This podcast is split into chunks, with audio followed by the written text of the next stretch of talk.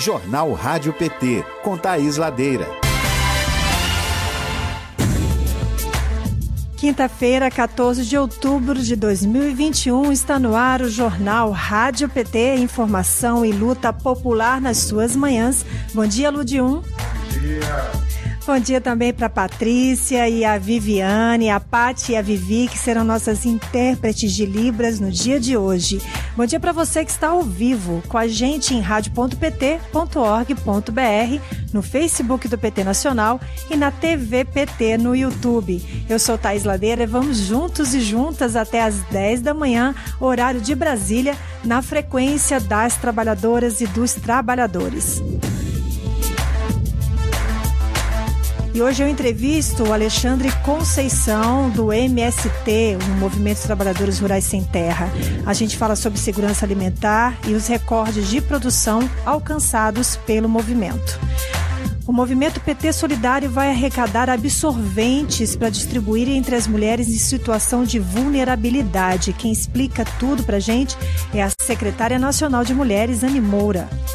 Vamos trazer para você os destaques da pauta na Câmara, no Senado, de como vão atuar as bancadas do PT no Congresso Nacional e tem ainda os boletins especiais e o que será notícia hoje no portal do PT Nacional. E tem a entrevista ao vivo do presidente Lula para a Rádio Grande FM de Dourados, Mato Grosso do Sul, na sequência do jornal Rádio PT.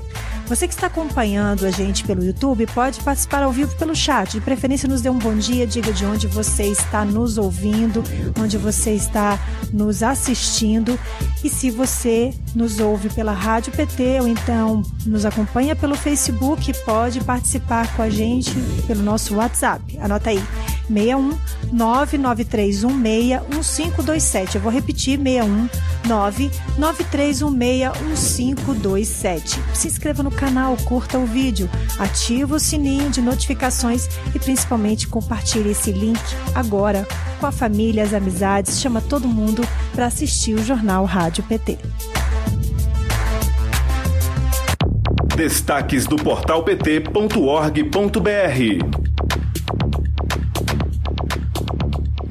vamos conversar agora com Fernando Brasil sobre os destaques do dia no portal do PT. Bom dia, Fernando. Seja bem-vindo. Muito bom dia, Thaís. Bom dia, Ludium, Patrícia Viviane, os meninos de Libras. E a quem nos acompanha aqui na Rádio PT e também pela TV PT, nas redes sociais do partido. Os destaques dessa quinta são os seguintes.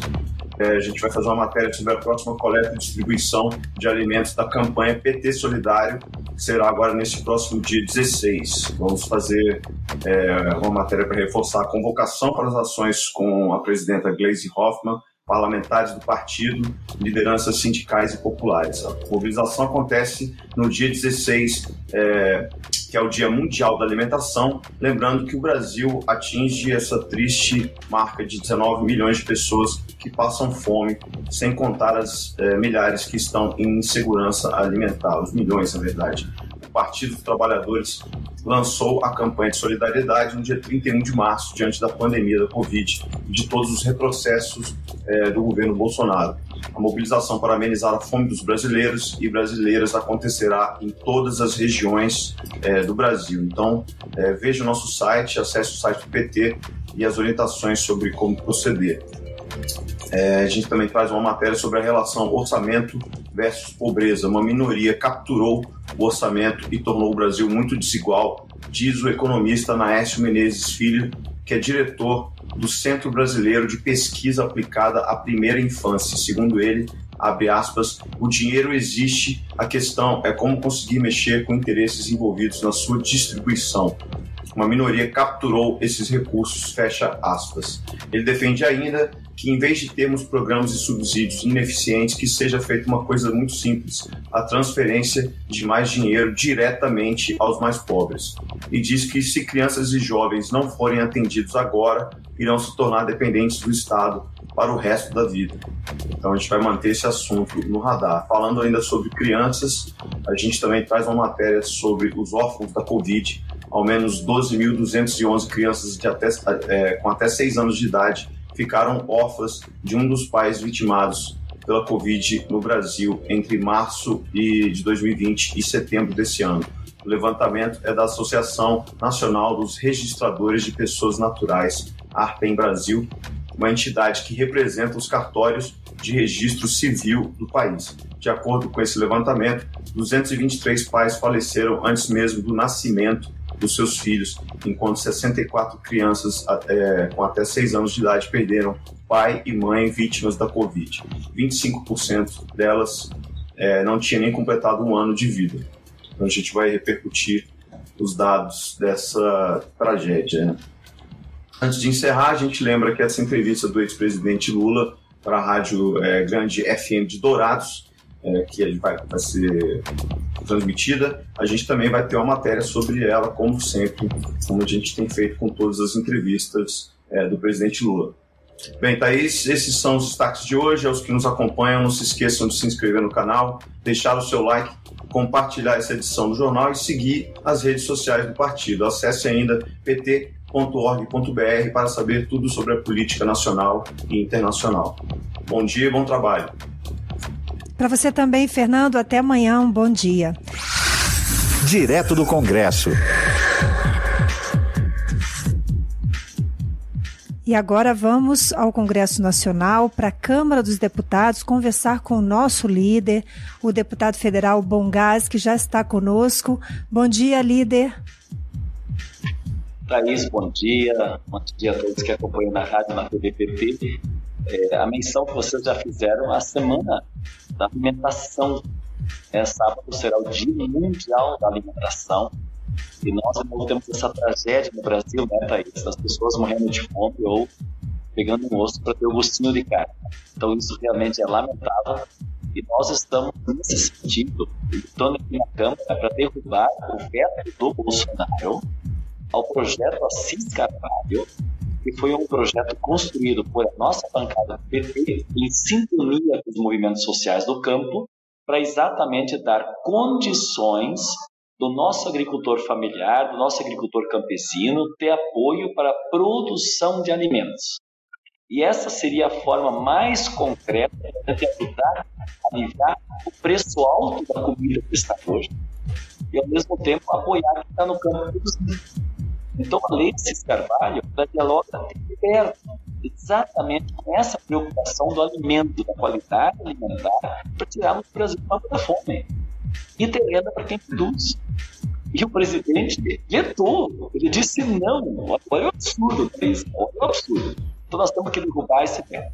E ainda fazendo menção ao Dia Mundial da Alimentação, nós teremos nessa sexta-feira amanhã a representação de todos os movimentos sociais do campo, uma reunião com o presidente Lula, exatamente para debater políticas para entrar nesse programa e retirar o Brasil do mapa da fome e reconstruir o Brasil com democracia e produção de alimentos.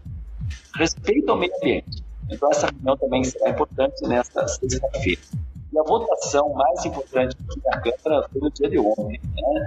Eu tenho, até usei essa analogia Thaís, nós estamos falando muito da Covid, eu quero mais uma vez parabenizar né, nossos companheiros do Senado pelo trabalho ótimo que estão fazendo. E qual é a conclusão sobre o tema da pandemia? A gente tem que dar vacina e não cloroquina. Não é mesmo?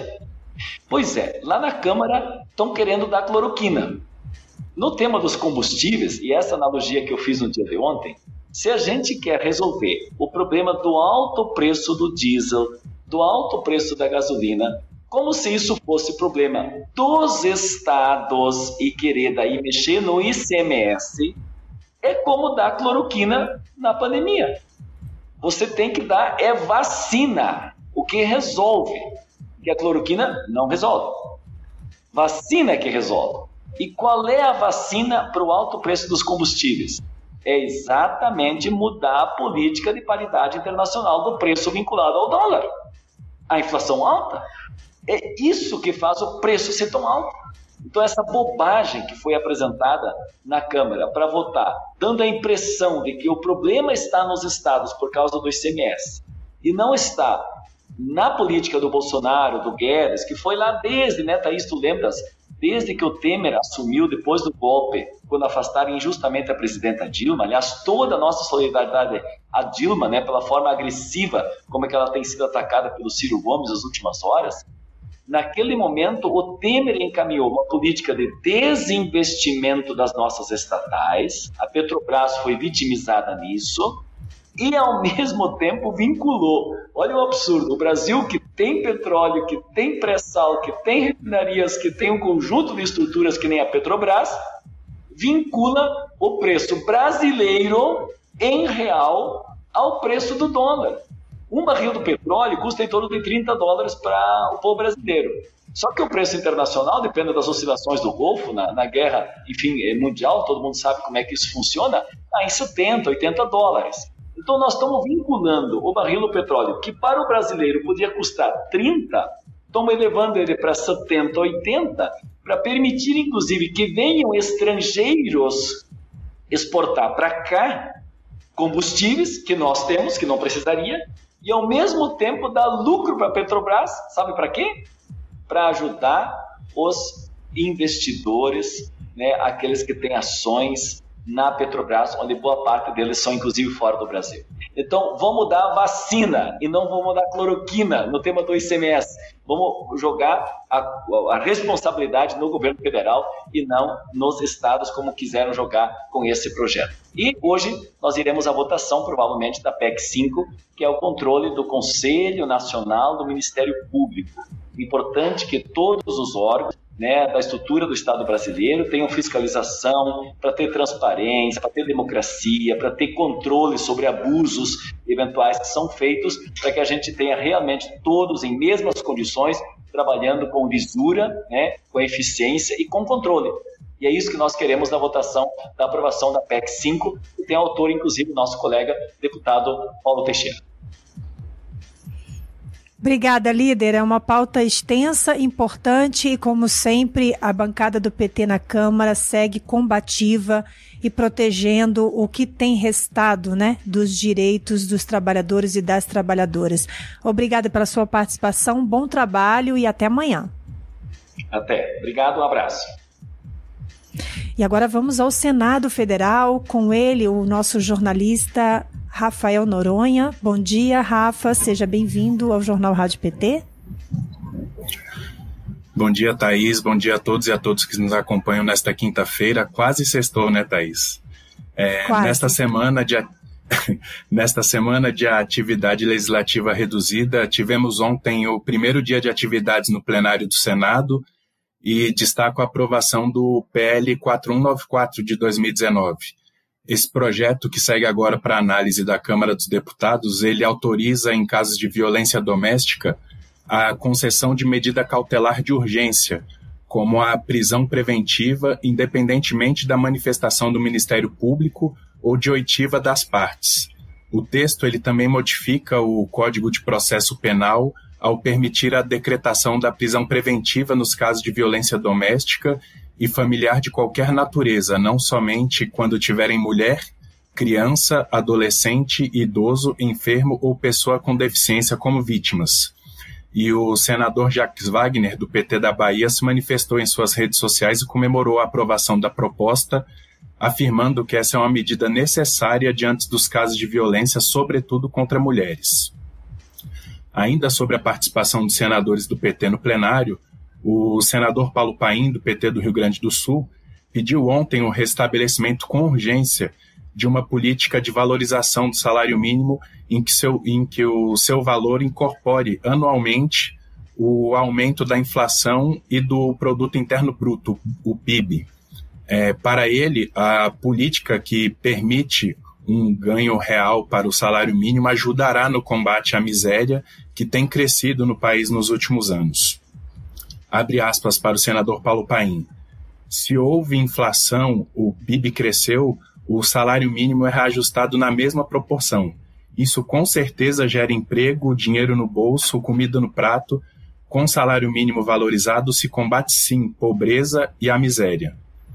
E antes de encerrar, Thaís, eu destaco a entrevista do senador Humberto Costa, do PT de Pernambuco, concedida ontem à Globo News, sobre a CPI da Covid na qual ele afirma que não resta dúvida de que o presidente do Conselho Federal de Medicina, o CFM, o Mauro Luiz Ribeiro, ele adotou uma posição política dura, uma posição política durante a pandemia ao permitir a prescrição de medicamentos ineficazes contra a Covid-19. Abre aspas para o senador Humberto Costa. O CFM não apenas fechou os olhos, como adotou uma resolução completamente equivocada durante a pandemia. É, lembrando que na segunda-feira a, a CPI ouvirá o médico Carlos Carvalho, autor de um estudo que aponta justamente a ineficácia dos medicamentos do chamado kit Covid, que foi amplamente defendido por Bolsonaro e seus apoiadores, dentre eles justamente o presidente do CFM, que foi completamente passivo com a utilização desses medicamentos ao longo da pandemia. E a expectativa, Thais, é que o presidente do, CF, do CFM, o Mauro Luiz Ribeiro, também figure no relatório final da CPI. É isso, Thaís. Boa quinta-feira para todos, para todas e até amanhã. E amanhã teremos muitas informações sobre o plenário de hoje, que ainda tem uma extensa pauta para ser vencida, e também a expectativa da votação do relatório na próxima semana. Então vai ser um sextou especial, né, Rafa? Obrigada, um bom trabalho para você hoje e até amanhã. Até amanhã, gente. Bom, então agora nós vamos é, comentar rapidamente aqui, ó. Só quero cumprimentar o pessoal que atendeu o nosso pedido, o pedido do Lude 1 no chat, dizendo de onde estão dando o seu bom dia. O Alan Patrick, como todos os dias, nos dá bom dia do, de Natal no Rio Grande do Norte capital belíssima do Nordeste, né? Entre tantas capitais belas, Natal é uma delas. Contagem Minas Gerais, quem fala de lá é a Beatriz. A Hanna Leal fala de Olinda, Pernambuco. Bom dia, Hanna. Que cidade mais linda, como o próprio nome dela diz, né? Olha, a Fernanda Lúcia fala de Guaratinguetá, em São Paulo, cidade do interior de São Paulo. O Minnesota Clay fala de Cajuru, São Paulo. Ele nos deixa uma mensagem dizendo que ele deseja um país fraterno, com democracia e cidadania igual e justa para todos e todas. Marival Silva fala conosco de Palmas, em Montes Altos, na Bahia. E a Terezinha Costa nos dá bom dia da cidade do Ludium do Rio de Janeiro, cidade maravilhosa. Bom, vem aí o PT Informa e daqui a pouquinho você não pode perder a nossa conversa com o Alexandre Conceição, do MST. Nós vamos falar sobre soberania nacional, eh, soberania alimentar e também sobre o Dia Mundial da Alimentação. Até já. PT informa. O Brasil saiu do mapa da fome durante as gestões do PT no governo federal, de acordo com a Organização das Nações Unidas, a ONU. O ano era 2014 e a ONU publicava mais uma edição do relatório O Estado da Insegurança Alimentar no Mundo, que mede a fome de acordo com o indicador de prevalência de subalimentação. Segundo o relatório, o número de brasileiros e brasileiras subalimentados havia caído 82% entre 2002 e 2013 e representava naquele momento menos de 5% da população. E por isso, o país não constava mais no mapa mundial da fome. Com a proximidade de mais um Dia Mundial da Alimentação, celebrado em 16 de outubro, é importante relembrar como o Brasil alcançou esse feito histórico. Combater a fome foi o primeiro compromisso assumido por Lula assim que se tornou presidente da República em 2003. A partir daquele momento, o governo começou a trabalhar para garantir duas coisas. A primeira, que o pequeno e médio agricultor, que de fato produzem os alimentos que vão para a mesa dos brasileiros e brasileiras, tivessem apoio e jamais houvesse escassez de comida. E a segunda, que a população mais pobre tivesse renda suficiente para comprar esse alimento. Tereza Campelo, ex-ministra do Desenvolvimento Social e Combate à Fome, afirma que o Brasil é um dos maiores produtores de alimentos do mundo desde a década de 70 e que, além do governo Lula ter colocado a fome como principal agenda, outras políticas públicas também foram criadas para que o país saísse do mapa da fome. Vamos ouvir. Criação de 21 milhões de empregos, melhoria do salário mínimo, construção de uma política de salário mínimo, Bolsa Família, né, inclusão produtiva, fortalecimento da agricultura familiar, merenda escolar, todas essas questões que foram apontadas pelas Nações Unidas como os fatores que determinaram o Brasil sair do mapa da fome foram por terra.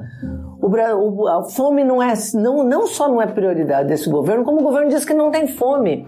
Além disso, o programa de merenda escolar foi reforçado, inclusive com a aquisição do que a agricultura familiar produzia, garantindo que parte do que crianças e adolescentes comiam fosse oferecida na escola. A terra foi melhor distribuída com a concessão de títulos de propriedade de terra a 771 mil famílias durante os 13 anos em que Lula e Dilma governaram. Os estoques de alimentos foram criados, impedindo o aumento exagerado do preço dos alimentos, e o Estado apostou no desenvolvimento do país, induzindo o crescimento econômico e fazendo o desemprego chegar aos menores níveis da história.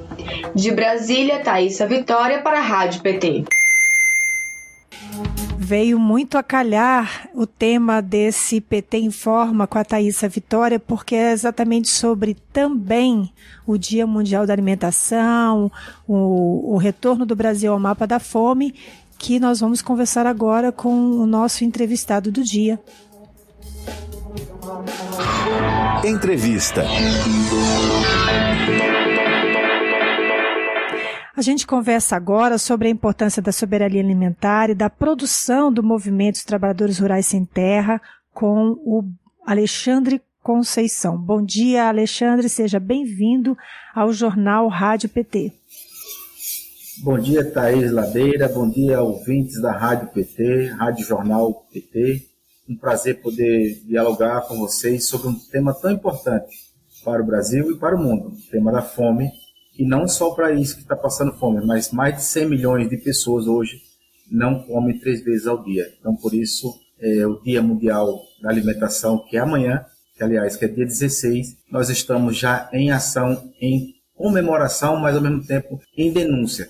Porque se a gente não, não tem o que comer, não é por falta de produção, é por concentração da riqueza, da terra e da renda pelos capitalistas e pelas grandes multinacionais que ocupam o nosso território. Certamente. Nós, essa semana é uma semana, inclusive, com uma jornada de luta bastante importante, como em outros momentos ao longo do ano vocês fazem, mas o aproveitamento desse Dia Mundial da Alimentação, mais um dia institucionalizado pela ONU, pelas organizações das Nações Unidas, que os movimentos sociais, a sociedade civil organizada aproveita para poder se manifestar, para poder refletir sobre a data e trazer à tona esse tipo de disparate, essa triste marca de termos voltado para o mapa da fome. Mas antes da gente falar sobre isso, sobre as políticas públicas que podem tirar as pessoas desse é, lugar de fome e de miséria, eu queria que você explicasse para a gente, Alexandre, por favor, o que, que, o que, que seria soberania nacional? Quando é que um país ele alcança a soberania nacional e qual é a importância dela para a população? Muito bem, Thaís. São dois temas fundamentais no tema da alimentação: o tema da soberania e o tema da segurança alimentar. Soberania alimentar é quando é, a população, uma nação, o seu povo, ela pode ter o direito, o acesso à terra e o direito de produzir no seu território aquilo que o seu território produz de alimento. Não precisa você estar tá comprando biscoito que vem lá de Marília para comer lá no Nordeste, porque no Nordeste nós temos batata, nós temos inhame, ou seja, a soberania é você poder escolher aquilo que se vai se alimentar e ter acesso à terra e aos insumos necessários para você produzir. Isso é soberania, isso é você ter autodeterminação da sua própria alimentação sem ter que comprar é, alimentos processados, industrializados, que vêm carregados de gordura, de açúcar e de sódio, e que tem feito tanto mal à saúde do, da população mundial. Então, por isso, a soberania é, alimentar ela está justamente é, voltada ao direito das populações poderem ter acesso à terra, aos insumos, à produção, à comercialização e, ao mesmo tempo, o direito de escolher o produto que vai produzir conforme o seu bioma, conforme a sua, sua característica de território mas ao mesmo tempo conforme as suas condições de vida de produzir seu próprio alimento. Então isso é soberania alimentar. Agora, o que é a tal da segurança alimentar, que ela vem juntamente com, em composição com a soberania? A segurança alimentar é justamente você ter acesso aos nutrientes diários para que uma pessoa possa sobreviver durante é, ao longo de sua vida. Então, portanto, é, é, natural que a gente possa se alimentar três vezes ao dia, é, garantindo o almoço, o café e a janta, e por isso isso é a tal da segurança alimentar. Quando você não tem é, direito nem acesso a, a, essas três refeições, é, são trazidos vários temas que compõem essa, essa insegurança alimentar. Primeiro, a inflação dos alimentos. Segundo, o não ter acesso à terra para produzir o próprio alimento. Terceiro, é você não ter é, condições de, de ter acesso aos alimentos por conta da inflação, por conta da, da, do domínio que os grandes mercados e os grandes capitalistas fazem.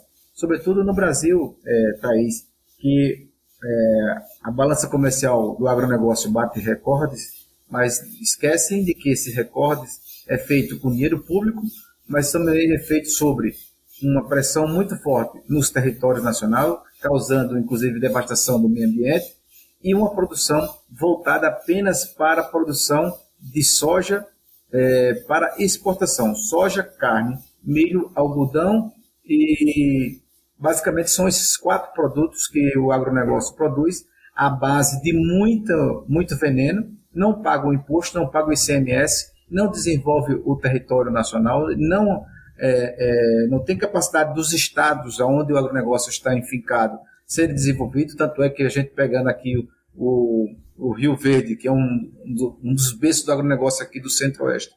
Por exemplo, o Rio Verde tem uma renda per capita extraordinária, aliás, tem uma, uma produção de agronegócio extraordinária, portanto, uma renda per capita e uma desigualdade social extraordinária, inclusive é, causando envenenamento não só das águas, mas também do leite materno. Então, esse é o agronegócio, que não produz comida, não gera emprego nem gera renda, e isso vai causando justamente a insegurança alimentar. Por quê? Porque o Brasil não está produzindo alimento. E se não produz alimento, então a inflação e o controle da, dos alimentos nas transnacionais causa esse tipo de, de, insegurança alimentar. E por isso, então, que a Via Campesina hoje, Thaís, está iniciando uma jornada de luta é, para denunciar toda é, é, essa, essa condição é, do avanço do capital na agricultura, mas ao mesmo tempo as políticas do governo Bolsonaro contra a produção de alimentos.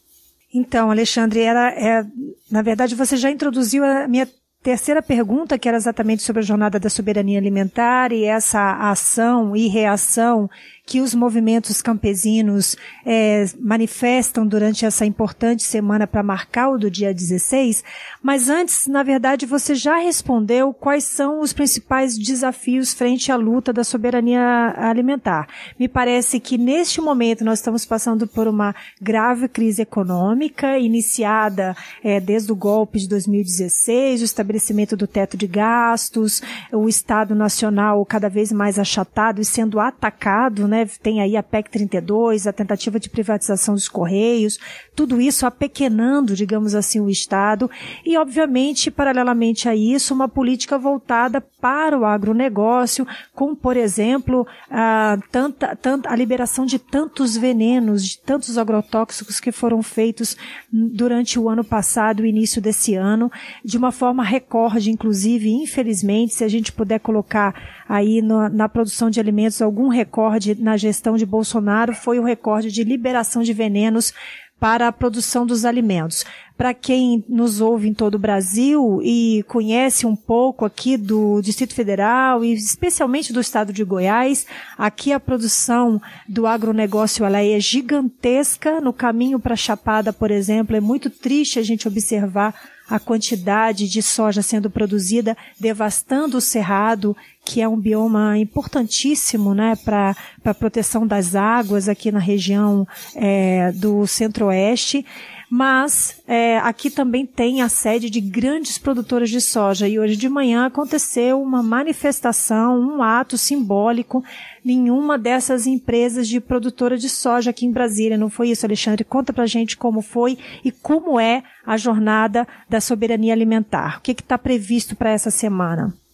Muito bem. A jornada não é uma jornada só brasileira, é uma jornada mundial. Então, várias partes do mundo é, da Via Campesina, movimentos com a Via Campesina Internacional e outras articulações internacionais, farão durante o dia de hoje até o dia 16 mobilizações em todas as partes do mundo.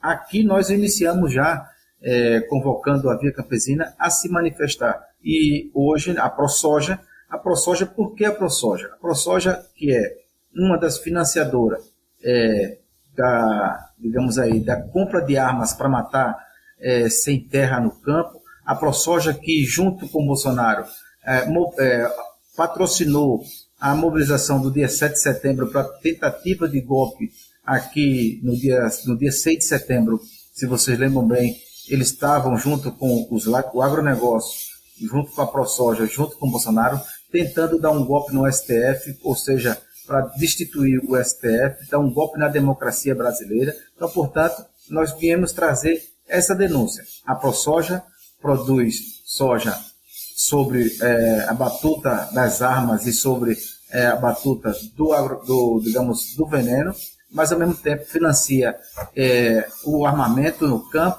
para assassinato de pessoas que estão buscando é, o direito de produzir seu alimento e ao mesmo tempo financia o, o, o, governo golpista de Bolsonaro que tenta destruir a nossa democracia. Então, portanto, hoje de manhã foi feito um ato na, na ProSoja para denunciar de que ela não produz alimento, financia o golpe é, para a derrubada da nossa democracia e, ao mesmo tempo, nós queremos terra para produzir alimento e alimento saudável. Para quê? Para combater a inflação dos alimentos e para que as pessoas é, saiam imediatamente da situação de insegurança alimentar e de fome que o Brasil atravessa hoje. Mais de 20 milhões de brasileiros hoje não têm o que comer. E a agricultura familiar e a reforma agrária pode ser, pode ser não, é a principal alternativa para gerar emprego no campo rapidamente e ao mesmo tempo para é, dar acesso ao alimento às pessoas que mais necessitam.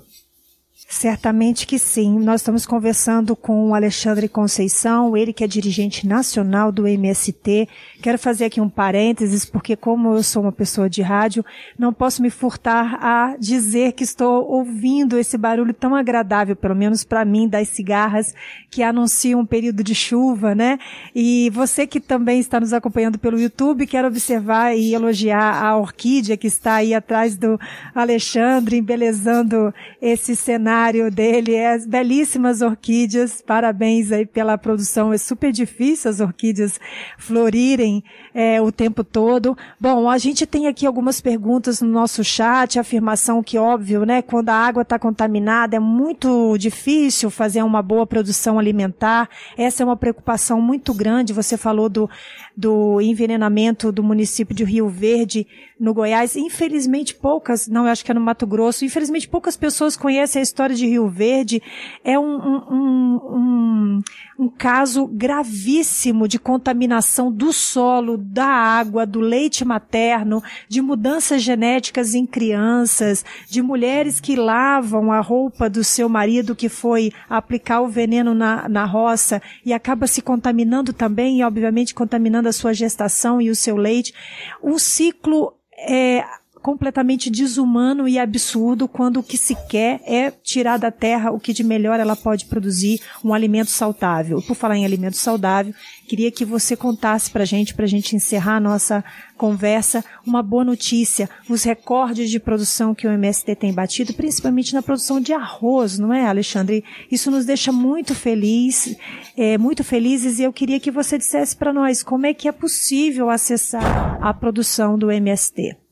Thaís, é, dois elementos fundamentais antes da gente tocar no tema da produção especificamente. O primeiro, é, das políticas públicas que o governo Bolsonaro tem destruído e, com, portanto, é, impedindo de que a, a, agricultura familiar possa produzir alimento, seja no corte de orçamento e seja também na perseguição. Por quê? Porque aí estão os grileiros de terras, latifundiários velhos atrasados, que estão junto com Bolsonaro destruindo o que a Constituição nos garante, que é a reforma agrária, e o que o Estado de Direito Democrático Brasileiro nos garante, de que é produzir alimentos saudáveis para toda a população brasileira. Então, esse é o primeiro recorte. Segundo, é que, além disso, tem destruído as grandes políticas públicas de comercialização e de estoque de alimentos. constituída inclusive pelo governo Lula e pelo governo Dilma, que foram basicamente o fortalecimento da Conab, que hoje é, e hoje no período tinha estoques de alimentos, feijão, arroz. Então, se acontece uma, catástrofe no Brasil, nós temos condições de alimentar o povo brasileiro, mas infelizmente hoje sucateada, a Conab hoje não tem a mínima condição de sustentar, de garantir o alimento do povo brasileiro, porque foi completamente saqueada. A segunda coisa é o PA e o PENAI, a alimentação saudável nas escolas e a aquisição de alimento pela, pelo poder público. Isso nos ajudou, Thaís, a organizar ainda mais e melhor a produção. Portanto, eu só produzia, eu produzia do ponto de vista de subsistência, é, montava nossas agroindústrias, agora com o programa PA e PENAI, eu tenho um mercado e esse mercado nos ajudou a organizar essa produção. Foi uma das coisas revolucionárias do governo Lula e Dilma. Então, portanto, isso é um, um fator importante. E por isso que o MST, então, passou, é, junto com a agricultura familiar e a reforma agrária como todos os assentados da reforma agrária, a organizarem melhor as suas produções. E hoje o Brasil bate recordes de produção de alimentos, sobretudo nós do MST. É, nós dominamos a cadeia hoje, a cadeia do arroz orgânico, somos um dos maiores produtores de arroz orgânico da América Latina, mas ao mesmo tempo nós dominamos a, a cadeia de produção do, do café em Minas Gerais, no Paraná, é, no Mato Grosso, em São Paulo. É, nós temos o café, é, café orgânico é, e dominando a cadeia da produção no Espírito Santo também. Nós também temos domínio, digamos, da produção é, da fruticultura irrigada no sertão é, brasileiro, seja na, nas margens do São Francisco, é, em Pernambuco e em outros estados. Nós temos agora uma política, inclusive, que é a primeira vez que a gente assenta é, no governo do Rio Grande do Norte, da governadora Fátima Bezerra, 100 famílias poderão ser assentadas em perímetros irrigados. Perímetros irrigados é onde o Estado vai e constrói o perímetro e repassa para a iniciativa privada. O governo Fátima está repassando para a reforma agrária e para a agricultura familiar. Então, isso é um dado concreto importante e por isso faz com que o MST siga na linha que a gente, é, que a gente constitui no nosso Congresso, tá aí, que é reforma agrária é, para produzir alimentos saudáveis e, ao mesmo tempo, para combater a fome no Brasil. E por isso que é, a reforma agrária ela, ela vem é, como principal ferramenta na agricultura, é a gente fazer uma agricultura agroecológica, defendendo o meio ambiente e protegendo as nascentes e as fontes, porque sem água a gente não pode produzir. E por isso, então, o MST, você pode adquirir nossos produtos no nosso site, é, é, www.mst.org.br, mas também nos armazéns do campo. E lá você vai encontrar uma, uma janelinha, entra no armazém do campo e nós temos, teremos leite, suco de uva orgânico, inclusive suco de uva orgânico premiado latino-americano como um dos melhores sucos de uva da, da América Latina. Então, é, é para isso que nós queremos a reforma agrária, para combater o latifúndio, para produzir alimento saudável e para que as pessoas tenham acesso a um alimento saudável. Maravilha, que coisa boa. A gente precisa terminar com boa notícia, né? A gente denuncia, por um lado, sim, as políticas nefastas do Bolsonaro e a falta de políticas públicas para o incentivo da produção da agricultura familiar, do assentamento, dos sem terra, mas ao mesmo tempo é bom saber que apesar de toda a diversidade, o MST ao longo de décadas tem sido vitorioso, não só na insistência e defesa dessas políticas públicas, como também na prática dando resultados, inclusive, né, distribuindo alimentos nesse momento de grande recessão. Nós daqui a pouquinho vamos conversar com a Anne Moura sobre o PT Solidário, que vai arrecadar alimentos no dia 16, Dia Mundial da Alimentação, mas a gente sabe que o MST vive distribuindo sacos e sacos de arroz, de feijão, dessa produção também de hortaliças. Então, Alexandre, parabéns é, pelo trabalho, pelo, por tudo que você representa, você como dirigente nacional do MST. A gente fica muito feliz em receber você aqui no Jornal Rádio PT, você saudável depois dessa batalha que você teve contra a Covid. É muito bom te ver novamente. E ainda com essa cor vermelha, né? Intensa, bem e saudável. Bem-vindo mais uma vez à luta, bem-vindo ao Jornal Rádio PT, volte sempre. E essa nossa conversa vai estar em podcast para você distribuir para sua rede no MST. Daqui a pouquinho no perfil da Rádio PT nós vamos mandar para você essa produção para que você possa distribuir a nossa nosso bate-papo de hoje, tá bom? Obrigada pela sua participação e volte sempre. Obrigado, Thaís. Obrigado a toda a produção e a, ao PT que faz esse programa belíssimo para que a gente possa esclarecer as nossas lutas. Grande abraço, firme na luta.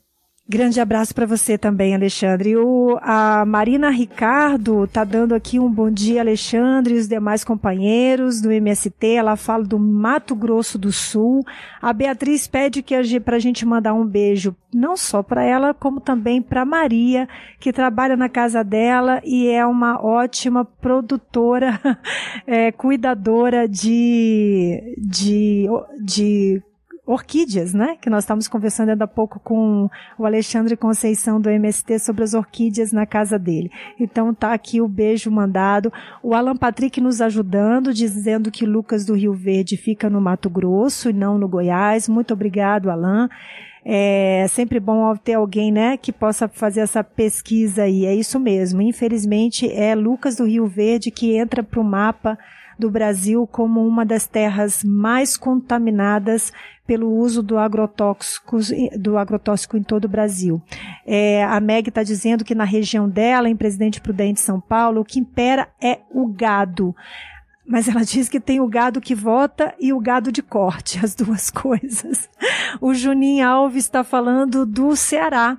Viva meu Ceará! Pois é, Juninho, você sabe que além das cigarras que anunciam a chegada da chuva aqui em Brasília, Aqui também tem uh, muita plantação de mandacaru, inclusive no condomínio onde eu moro.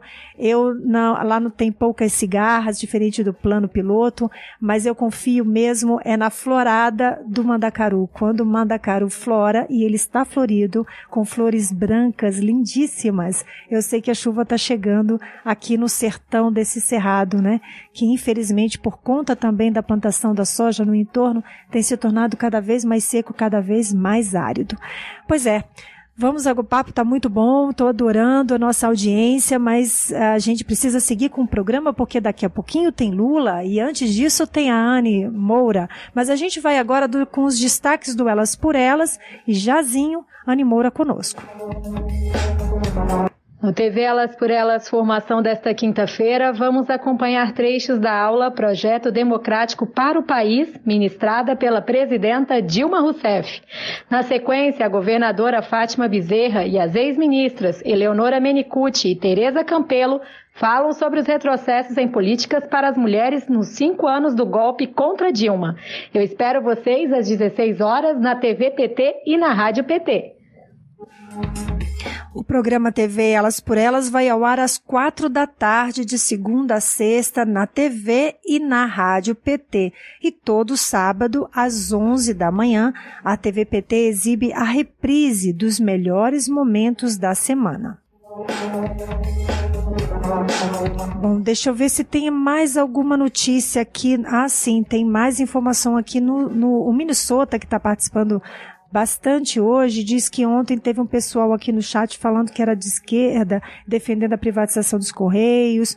Bom, a gente Sim, nós vamos abordar esse assunto dos Correios, sobre a privatização dos Correios, semanalmente aqui, Minnesota. Nós vamos acompanhar essa discussão no Senado Federal mas eu entendo qual é a sua preocupação. Tem muita gente que ainda tem uma lembrança de um determinado momento onde alguns trabalhadores dos Correios queimaram uma bandeira é, do Partido dos Trabalhadores e das Trabalhadoras. Algumas lideranças, inclusive do Sindicato dos Correios, têm falado sobre isso, têm se posicionado sobre isso, que na verdade não dá para tirar o todo pela parte, mas com certeza ah, as lideranças terão outras oportunidades para poder uh, justificar, explicar em que contexto isso aconteceu e, e que, obviamente, é, é, algo que deve ser superado, porque afinal de contas o trabalho de 100 mil trabalhadores e trabalhadoras é, está em jogo. Não são 100 mil pessoas, são 100 mil famílias,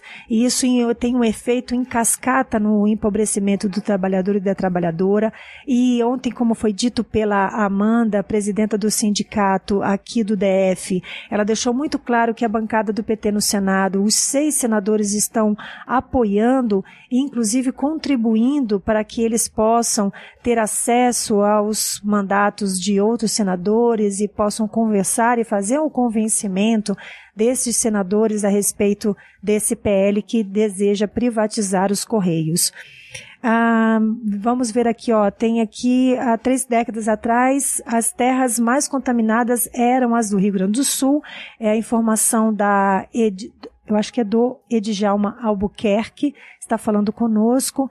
E Aqui há também uma discussão sobre as informações, os ataques contra a presidenta Dilma, as pessoas dizendo que infelizmente a gente acaba se dividindo, a Meg fazendo um, um elogio ao MST, dizendo que ele é exemplo de luta e dignidade.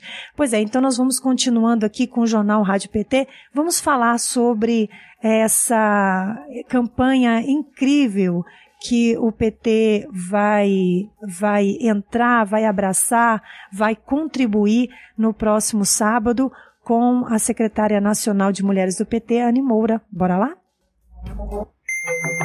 PT informa.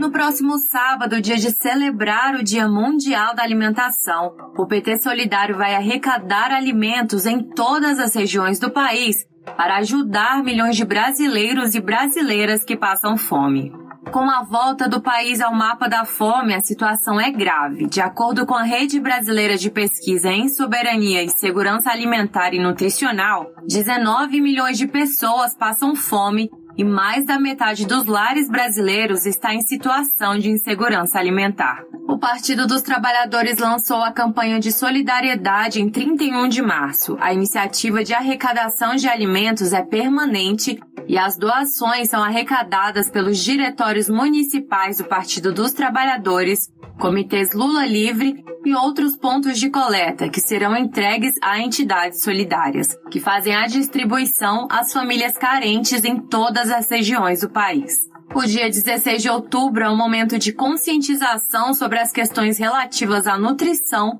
e à alimentação. A data foi criada em 1981 pela Organização das Nações Unidas para Alimentação e Agricultura e é celebrada em mais de 150 países. Em parceria com a Secretaria de Mulheres do PT, a mobilização PT Solidário também vai recolher absorventes para enfrentar a pobreza menstrual, que atualmente atinge milhões de mulheres em todo o país. Os absorventes serão distribuídos para mulheres em situação de rua e vulnerabilidade social.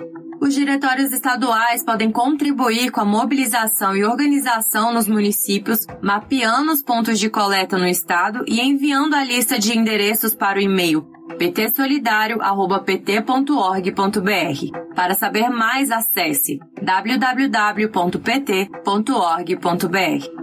De Brasília, Terra Thaís Costa para a Rádio PT.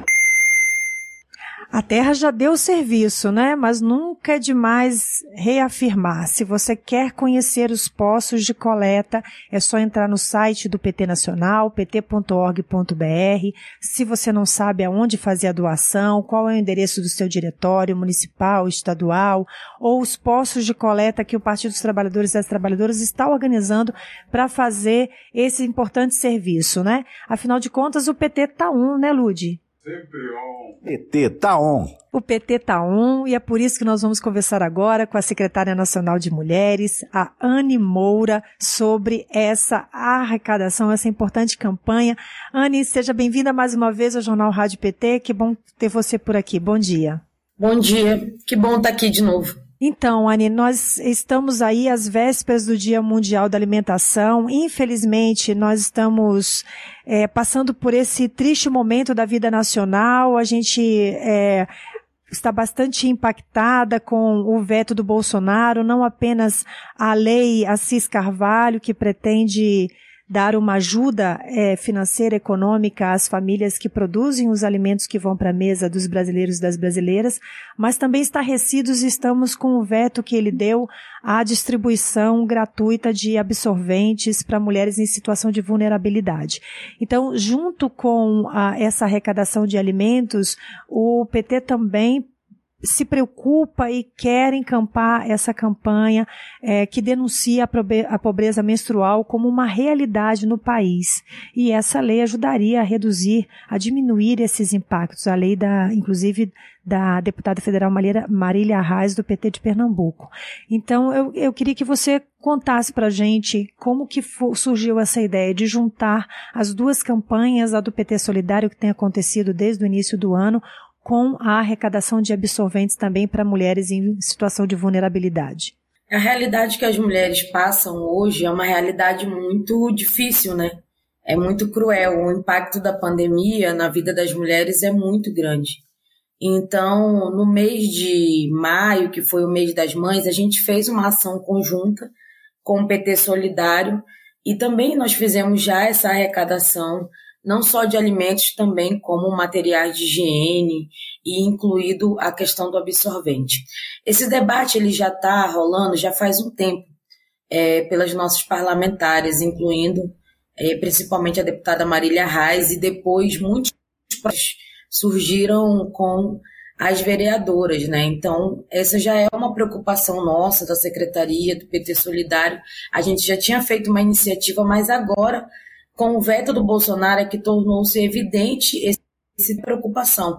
Reportagens em meios de comunicação, é, assim, divulgando o que aconteceu e falando da realidade das mulheres é que veio à tona todo esse processo. O projeto foi aprovado na Câmara, foi aprovado no Senado, é, com a ampla maioria das parlamentares, porque quem sabe qual é a dificuldade de você ter todo mês ali o absorvente é a mulher, né? Ela que sabe a dificuldade de você ter que menstruar todo, todo mês e você ter seu absorvente.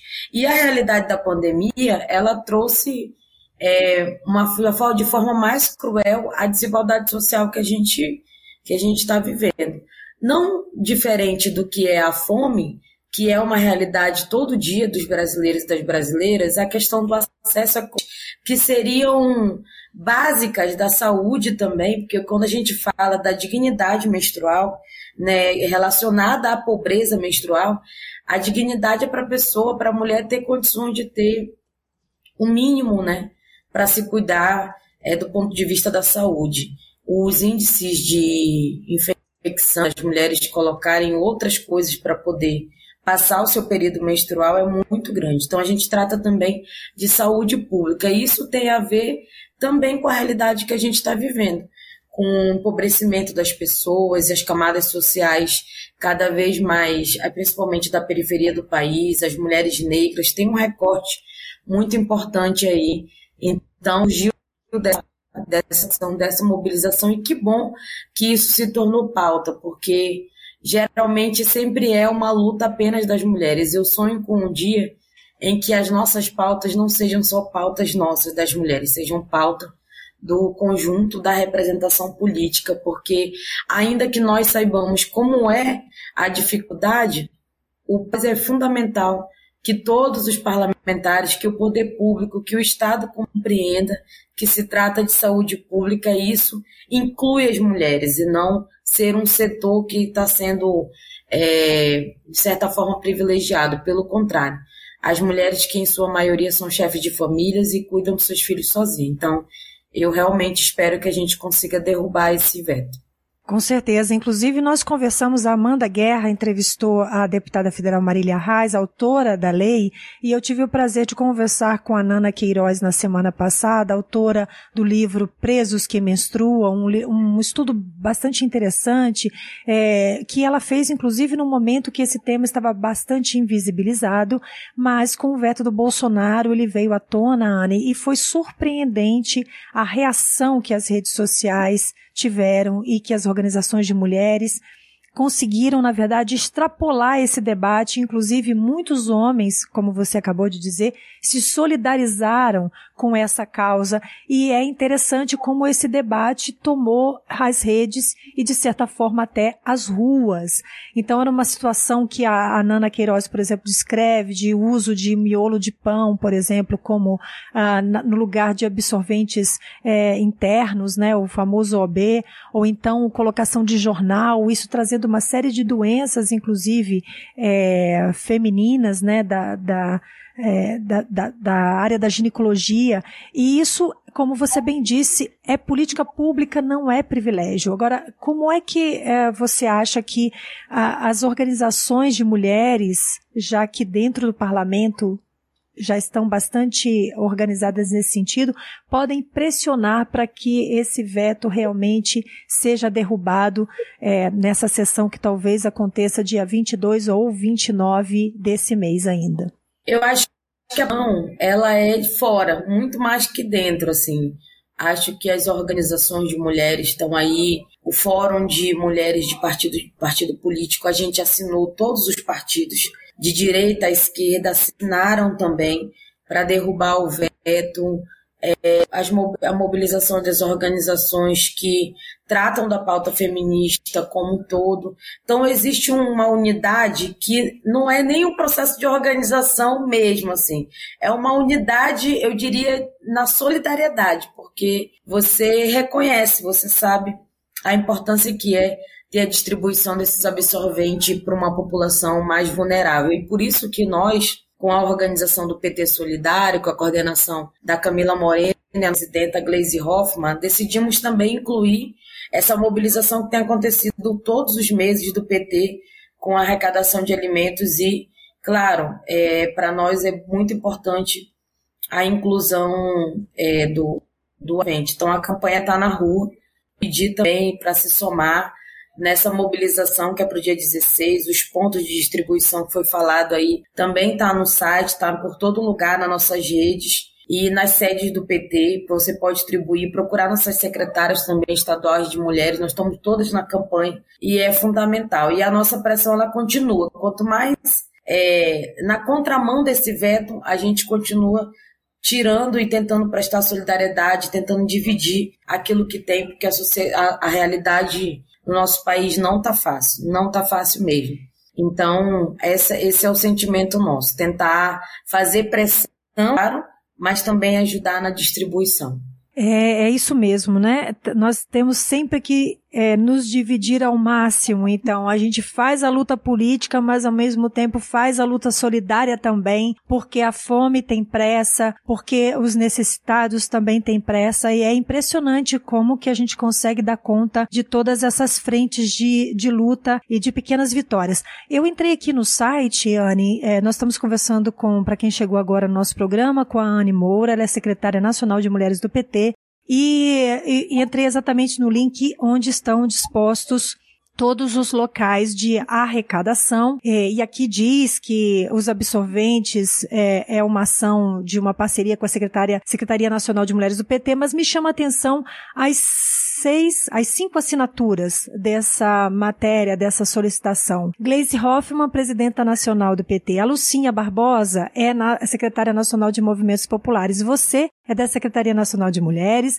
A Mariana Janeiro é secretária nacional de mobilização do PT. E a Camila Moreno, coordenadora nacional da campanha do PT Solidário. Cinco mulheres cuidando, né, do povo e ao mesmo tempo fazendo política, sendo dirigente nacional do Partido dos Trabalhadores e das Trabalhadoras.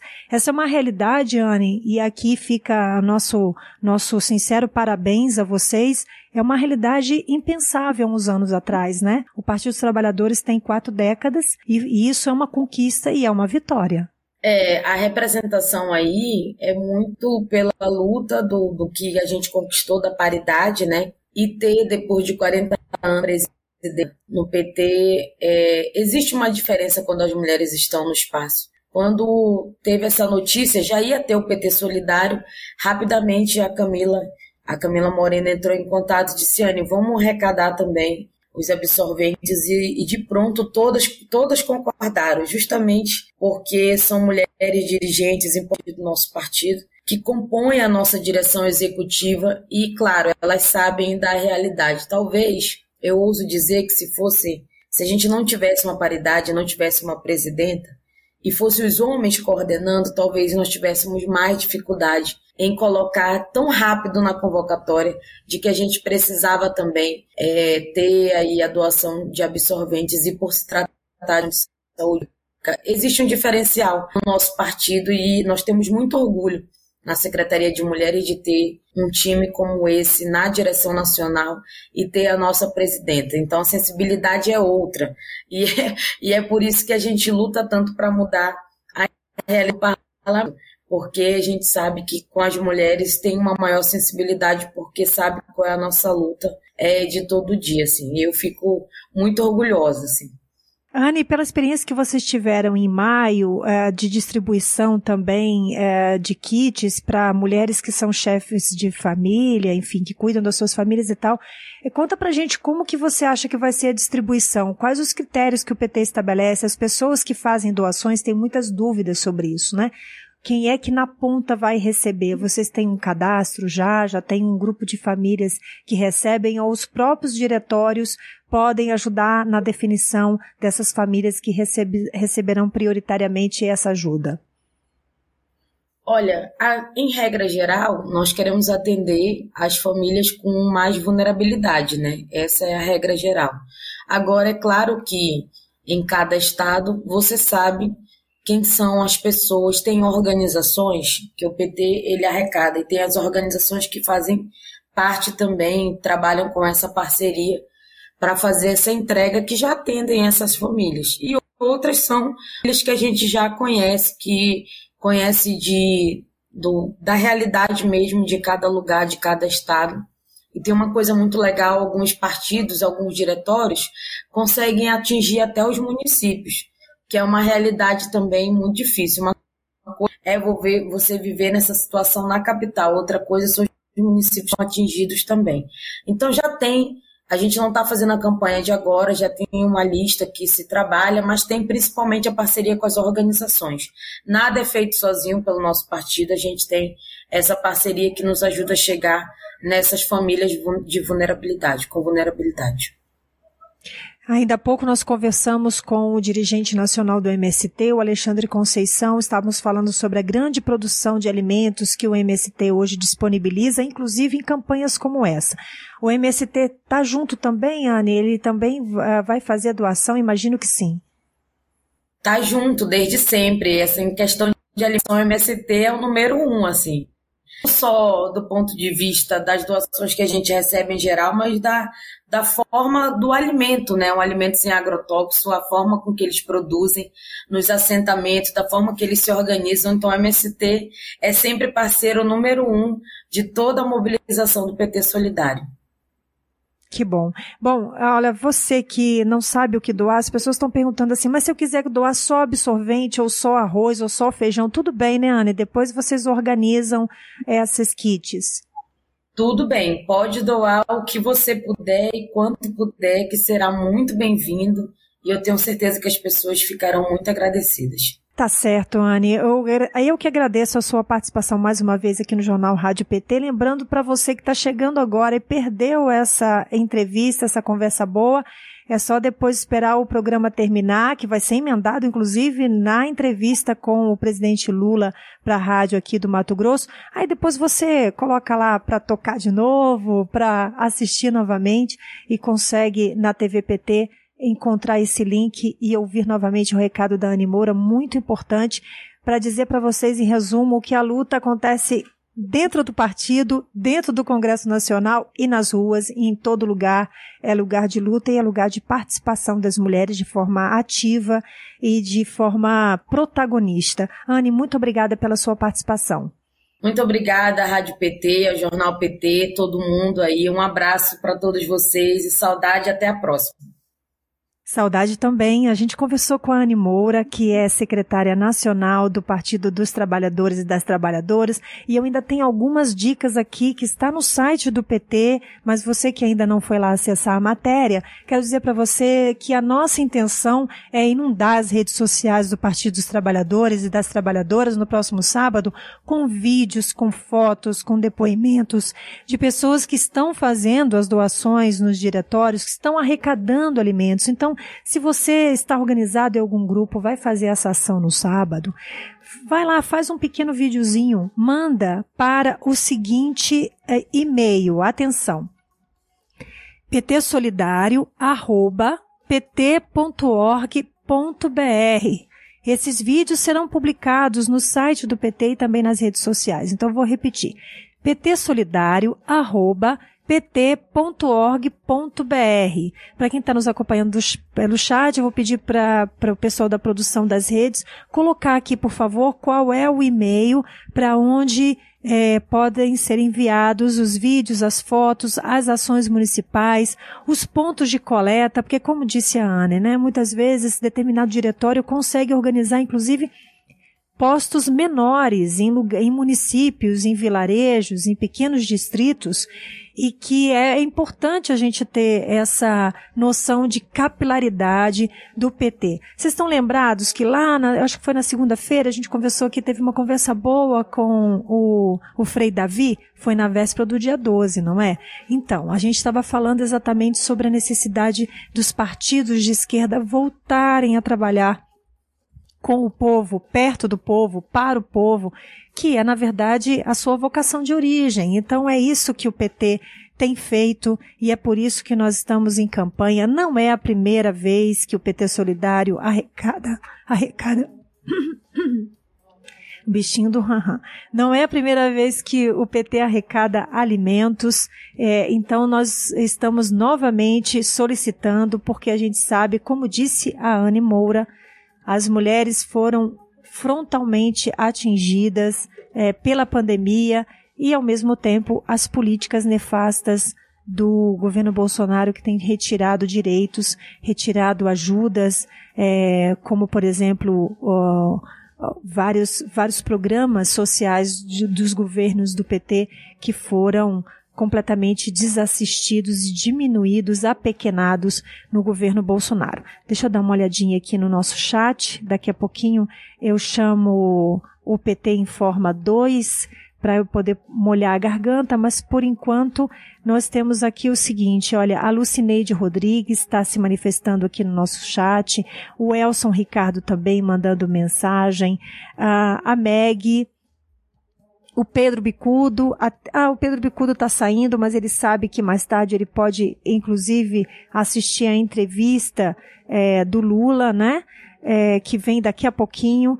O, o Mundo Segundo uma Sagitariana faz uma lembrança muito importante. Nós temos que, em algum momento, assim, ela está lembrando que esses absorventes muitas vezes são utilizados também por mulheres que tem uma idade mais avançada e que tem problemas de incontinência urinária, mesmo que não tenha filhos, mas que tem incontinência urinária e que usa o absorvente feminino mesmo fora do ciclo, né, também.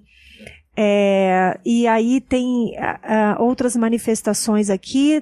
A Beatriz dizendo que está esperando Lula. Ela certamente está acompanhada também da da Maria, que trabalha na casa dela, eu perdi aqui o nome, mas eu tenho quase certeza que é a Maria. É a Maria, não é, Lude? Pois é, a Beatriz e a Maria estão lá na sintonia aqui do nosso jornal para acompanhar daqui a pouquinho o presidente Lula e a sua entrevista. Mas agora a gente vai de PT Informa e daqui a pouquinho vocês vão assistir um vídeo produzido é, sobre o Memorial da Verdade que está incrível o PT informa o, o, primeiro e o dois, não é? Ah, então agora a gente vai de minuto ambiental, tá? Aqui o Lud me corrigindo. Além de operar a rádio, ele também é nosso produtor e diretor do programa Se Bobear. Vamos, olha só, gente, o Minuto Ambiental com o Márcio Macedo está relembrando uh, um dia de São Francisco de Assis, que foi comemorado no início desse mês, no dia 4 de outubro. Nós falamos também sobre esse dia na conversa com o Frei Davi, que é franciscano. Vamos então agora conferir o Minuto Ambiental com Márcio Macedo.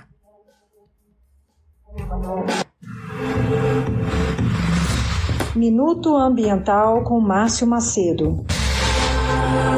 No dia 4 de outubro, celebramos o dia de São Francisco de Assis, o padroeiro da ecologia e dos animais é o Dia do Rio São Francisco e o Dia Mundial em Defesa dos Animais. Essa data é importante para fazermos uma reflexão sobre o respeito à vida nas suas variadas formas, sobre a necessidade de proteção e de combate à violência contra os animais. É preciso preservar o habitat natural dos animais selvagens e garantir a condição deles viverem livres na natureza. Os animais domésticos têm o direito a uma vida digna, sem maus tratos, com a proteção da legislação e com efetivas políticas públicas como a criação de hospitais veterinários, de uma estrutura de acolhimento aos animais abandonados e do estímulo à doação legal.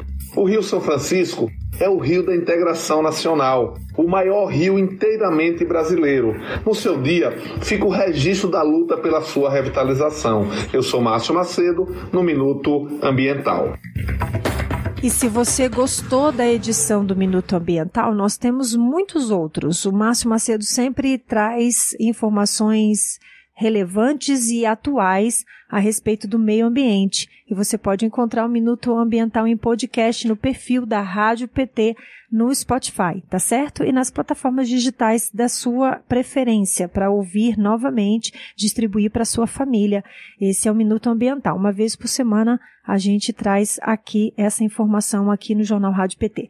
E agora, deixa eu lembrar, né? Nunca é demais relembrar que o, o PT organizou o Memorial da Verdade, esse livreto. Daqui a pouquinho vai ter gente, Lude, no chat perguntando onde compra, eu quero o livro físico, não me interessa o livro digital.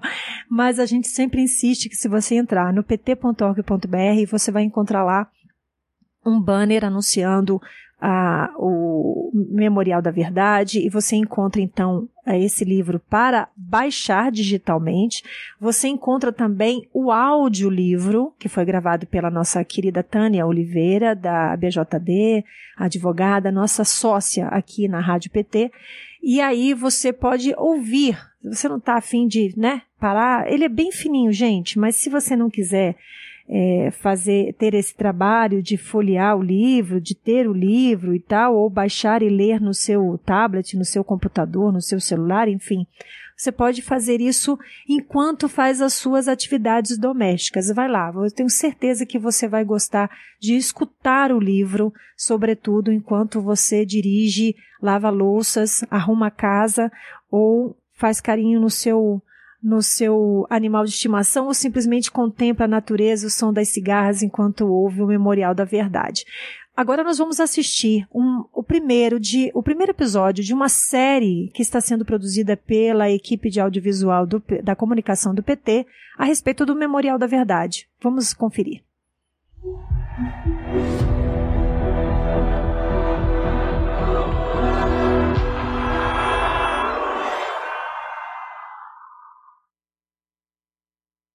O comprometimento da justiça e o comprometimento da acusação com a imprensa está levando a um impasse.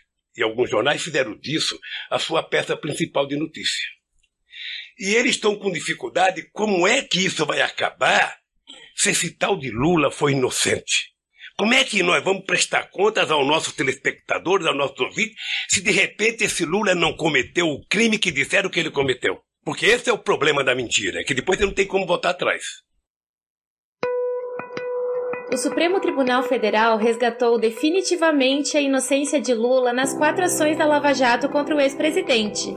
As ações ilegais do triplex, do sítio de Atibaia, do terreno e das contribuições ao Instituto Lula foram anuladas.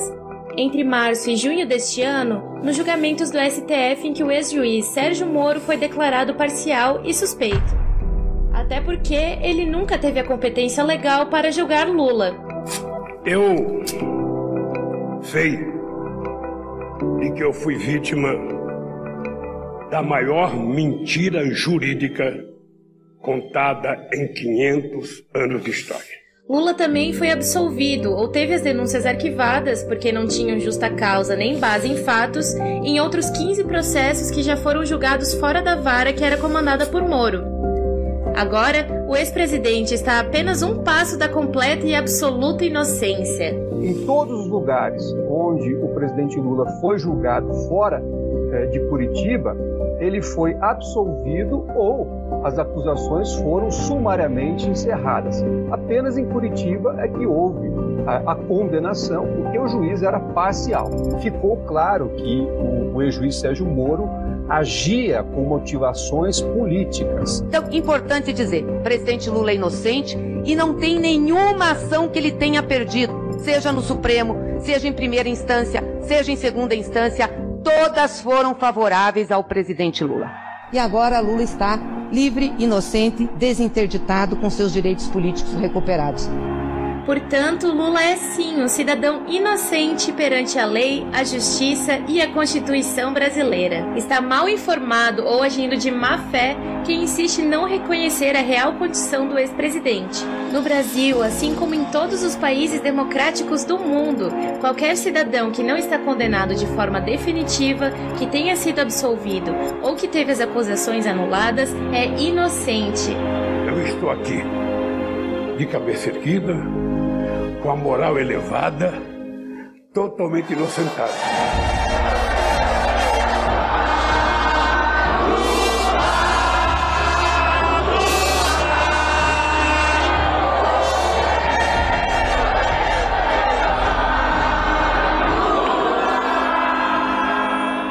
belíssima produção do, da equipe de audiovisual da comunicação. Você viu aí na tela, para você que nos acompanha pela rádio, pt.org.br barra Memorial da Verdade. É aí que você vai encontrar este vídeo, outras produções, como eu falei, o livro é em PDF para você baixar. Eu estou adorando a participação das pessoas aqui pelo chat. Tem gente já se apresentando, inclusive, para fazer uma versão em inglês. Quem sabe, né? A gente consegue, inclusive, traduzir em outros idiomas também, fazer no espanhol, fazer o audiolivro em outros idiomas. Isso é muito importante.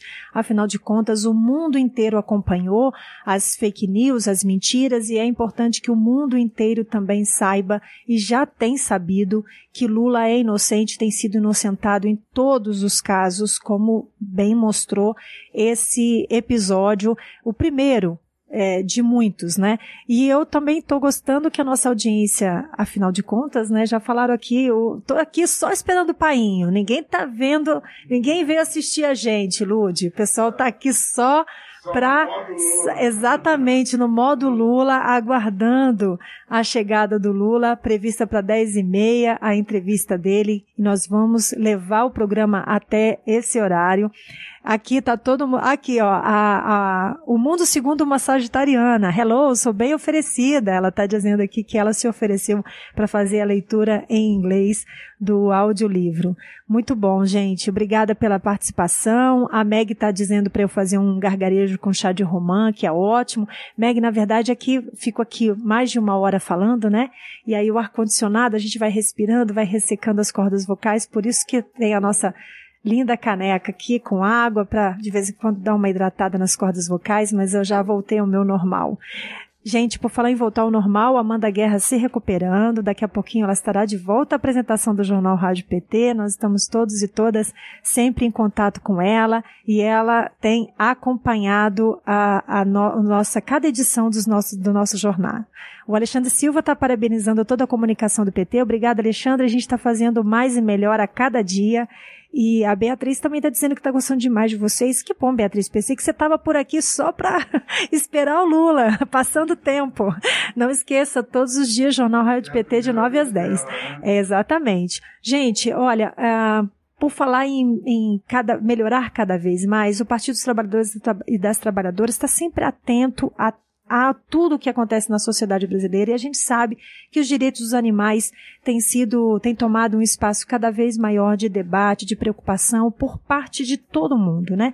E não à toa, ah, agora o partido, o PT também tem uma secretaria ah, que se um setorial, melhor dizendo, que se preocupa com esta importante pauta. Esse é o tema do PT Informa que vem agora explicar para vocês do que se trata, como isso aconteceu e como é que vai funcionar dentro do PT. Vamos conferir. PT informa. O Partido dos Trabalhadores criou o setorial dedicado aos direitos dos animais, que será responsável por pensar políticas que incluam animais domésticos, familiares, silvestres e também explorados pela indústria e ciência. O objetivo é criar medidas que impeçam a crueldade extrema. A coordenadora nacional do setorial de direitos animais do PT, Vanessa Negrini, destacou que o setorial luta pela vida das pessoas e de todos os animais. Vamos ouvir. Não se trata de um setorial é, só para tratar de cães e gatos, embora eles também sejam muito importantes. É um setorial que luta pela vida das pessoas e de todos os animais, pois os direitos humanos e os direitos animais estão sim conectados. Com mais de 600 mil mortos pelo coronavírus no país, é preciso lembrar que essa doença é uma zoonose fruto da exploração predatória do ser humano contra o meio ambiente e as outras formas de vida, fruto das nossas escolhas por um modelo de produção que viola os direitos animais e favorece a propagação de doença. Entregamos ao presidente Lula relatórios da ONU que indicam que ao menos 70% das enfermidades que apareceram a partir da década de 40 tiveram origem na exploração animal. A expansão agrícola, a interatividade entre humanos e não humanos foram fazendo com que novas doenças surgissem e se espalhassem rapidamente. E a Covid-19 é mais um capítulo dessa história trágica, que nos mostra que quando violamos os direitos animais, os humanos também acabam vitimados.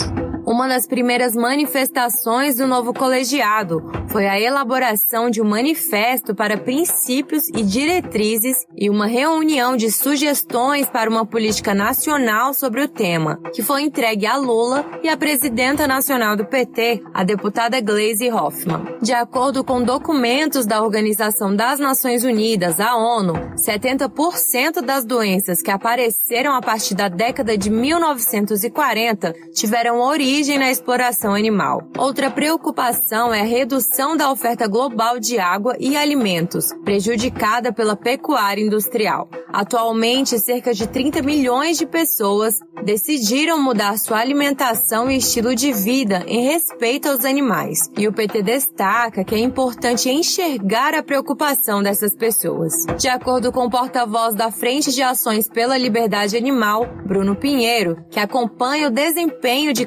candidaturas animalistas em todo o Brasil, de todos os trabalhos que acompanhou com partidos políticos, o PT tem se destacado com sua organização em defesa dos direitos animais. De Brasília, Terra Thaís Costa, para a Rádio PT. E as pessoas estão se manifestando aqui sobre o setorial, esse importante setorial uh, que foi recém-criado. A Beth, aqui de Brasília, está dizendo que ela já faz parte do setorial dos direitos dos animais aqui no Distrito Federal e que a Vanessa é maravilhosa. E a Cleusa diz que é muito bom a preocupação com os animais, porque afinal de contas eles não podem se pronunciar. É, a Priscila está falando pra, com a gente do setorial do PT de Minas Gerais, mas ela não disse de qual setorial que ela faz parte.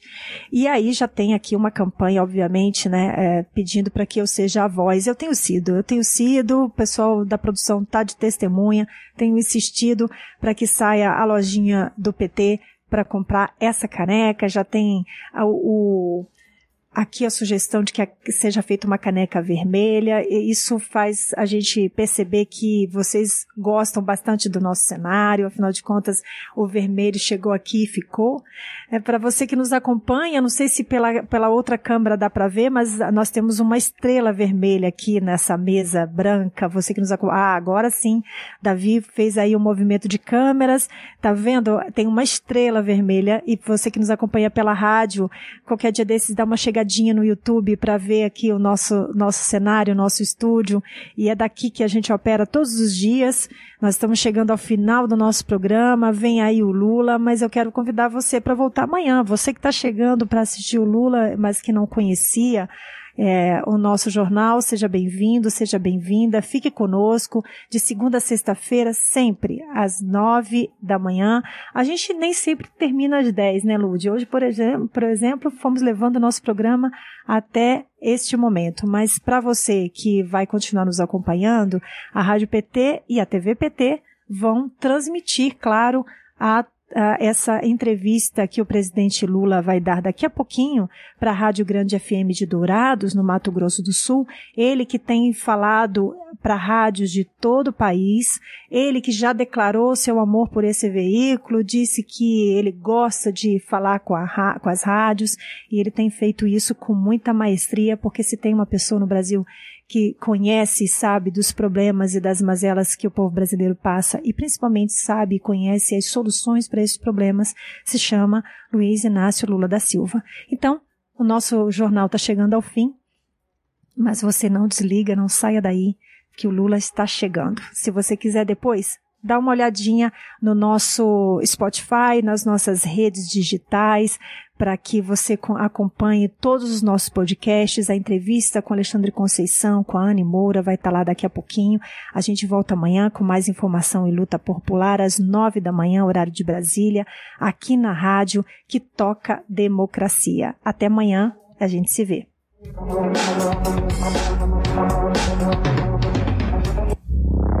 Rádio PT. Aqui toca democracia.